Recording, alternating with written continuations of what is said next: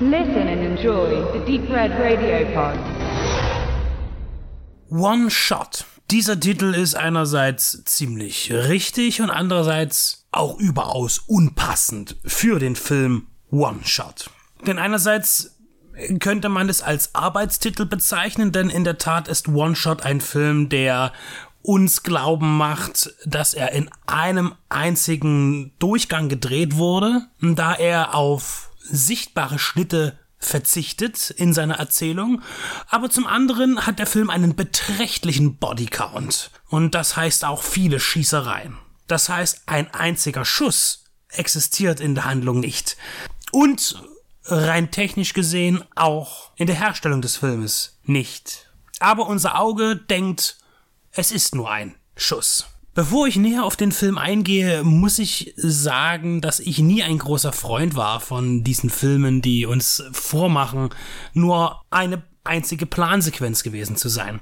Manche sind es tatsächlich, manche gaukeln es uns vor, durch kleine technische Raffinessen. Ich konnte mit Victoria nichts anfangen, ich konnte auch früher schon mit Russian Ark nichts anfangen. Ich war kein großer Freund von Irreversibel. Und es liegt vielleicht auch irgendwie daran, dass ich Schnitte brauche. Ich liebe Schnitte. Sie sind etwas Natürliches in unserer Wahrnehmung.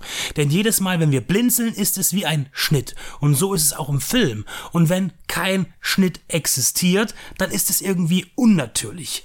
Andere wiederum sagen, es wäre realistischer, weil man mehr in den Bann gezogen wird in diesen Szenen. Scott Atkins gibt es hier auch im Interview äh, sehr gut zum Besten. Der Meinung bin ich aber nicht. Deswegen bin ich bei solchen Filmen von vornherein immer erstmal etwas vorsichtig. Nichts habe ich natürlich gegen lange Plansequenzen.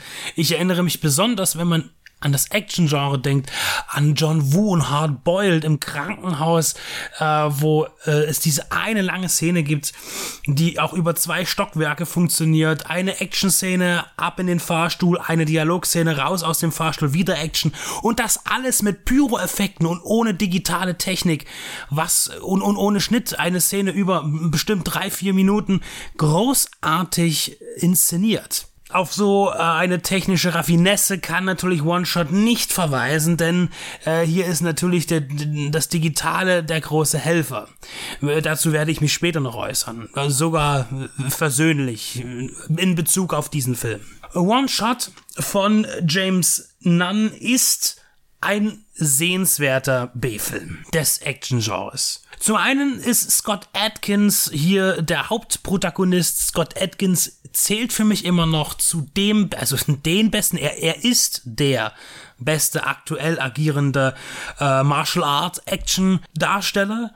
Es ist immer wieder traurig, dass er einfach nicht mehr Brot bekommt, nicht mal äh, größere Produktionen, in denen er die Hauptrolle spielt, in A äh, Produktionen Hollywoods wird er immer so verbraten als 15 Darsteller, äh, auch teilweise ohne dass er großartig äh, äh, vor die Linse kommt, sichtbar. Und äh, er hat sich aber ein kleines B-Imperium aufgebaut, wo äh, die Hälfte der Filme wirklich gut ist und die andere Hälfte, naja, nicht ganz so gut ist aber ich mag ihn sehr und auch er kann in diesem Film äh, überzeugen als ja auch äh, charismatischer Actiondarsteller. Ihnen zur Seite gestellt sind Ashley Green Curry und Ryan Philippi nur so weit. James Nunn ist mir bereits vertraut äh, durch ein paar Produktionen, die er inszeniert hat. Äh, zu nennen wären natürlich Eliminators äh, mit Scott Atkins, den ich auch vor kurzem noch mal gesichtet habe. Ein äh, kleiner, netter B-Film, einer von den besseren äh, von Scott Atkins. Und äh, danach drehte er The Marine 5 Battleground und dann noch im Anschluss The Marine 6 Das Todesgeschwader. Marine 5 äh, war nicht so gut. Ich habe zu beiden äh, eine Review gestaltet, die ist, gibt es bei uns zu hören. Und äh, Marine 6 hatte mich wieder für einen B-Action-Film doch überzeugt. Worum geht es? Äh, wir befinden uns in diesem Film auf einer polnischen Insel, die vom US-Militär gepachtet ist. Dort, äh, das ist so eine Art Guantanamo. Da werden äh, mutmaßliche Terroristen inhaftiert, gefoltert, verhört, etc. Alles, was zum guten Ton der US-Armee gehört, sozusagen. Und ähm, das war Ironie. Jetzt fliegen die dahin, weil die da einen äh, mutmaßlichen Terroristen haben. Äh, das wird dann später in der Story eröffnet, der äh, mitverantwortlich sein soll für ein Bombenattentat, das kurz bevorsteht auf amerikanischem Boden in Washington DC. Der soll jetzt abgeholt werden, weggeflogen werden und dann irgendwo äh, auf amerikanischem Boden in DC verhört werden. Jetzt kommen wieder hin, ähm, also eine Dame vom CIA, denke ich, mh, hm, äh, dann eine Gruppe Marines, äh, Verzeihung, Navy Seals, äh, Scott Atkins ist der Anführer. Jetzt kommen die dahin. Ryan Philippi ist der Chef von dieser Basis da. Es gibt erstmal so Zuständigkeitsrangeleien, kleine, und alsbald wird dieses, äh, diese, diese Einrichtung äh, von äh, einer, einer Flutwelle von bösen Menschen äh, überrollt, die ebenfalls an diesen mutmaßlichen Terroristen, Mansur wird der im Film genannt, ähm, die wollen den haben, weil die auch irgendwie in Verbindung stehen mit dem Attentat. Jedenfalls wollen äh, beide Seiten nun diesen Mansur haben und auf diesem Militärgelände geht es jetzt hin und her. Und das doch recht deftig. Der Film zeigt sehr viele Shootouts, die auch durchweg wirklich gut choreografiert sind, vor allen Dingen innerhalb dieser langen Plansequenzen. Man versucht ne, so, so lange wie möglich die Kamera äh, ohne Schnitt laufen zu lassen, ohne Break. Und ähm, die Choreografie sieht auch wirklich gut aus, aufwendig. Jetzt ist es natürlich so, dass wir viele digitale Effekte haben, was die Pyrotechnik angeht, seien es natürlich jetzt Schüsse aus Waffen, seien es Einschläge in Wände oder in Menschen auch, sei es äh, kleine Explosionen ausgelöst durch Granaten oder auch ein explodierender Hubschrauber. Hier greift man natürlich auch auf digitale Effekte zurück. Das macht man in jedem anderen äh, weniger gut finanzierten und durchdachten B-Film auch. Ähm, weniger natürlich bei Rural Renee, der auch mit äh, Atkins zusammengearbeitet hatte, der ja überwiegend auf physische Effekte setzt. Aber wir haben hier jetzt eben äh, viele digitale äh, Effekte im Pyro-Bereich. Und jetzt muss man sagen, wenn man natürlich ähm, mit einem Kamerateam äh, zwischen Schießereien umherläuft, wird es schwierig, ähm, Platzpatronen zu verwenden. Wir, haben äh, in jüngster Vergangenheit auch wieder einmal ein Beispiel gehabt, wo sowas schiefgegangen ist, wenn äh, doch irgendwas mit einer Schusswaffe mal nicht gut funktioniert an einem Set und es dann auch äh, Verletzte geben kann oder auch Leben kosten kann.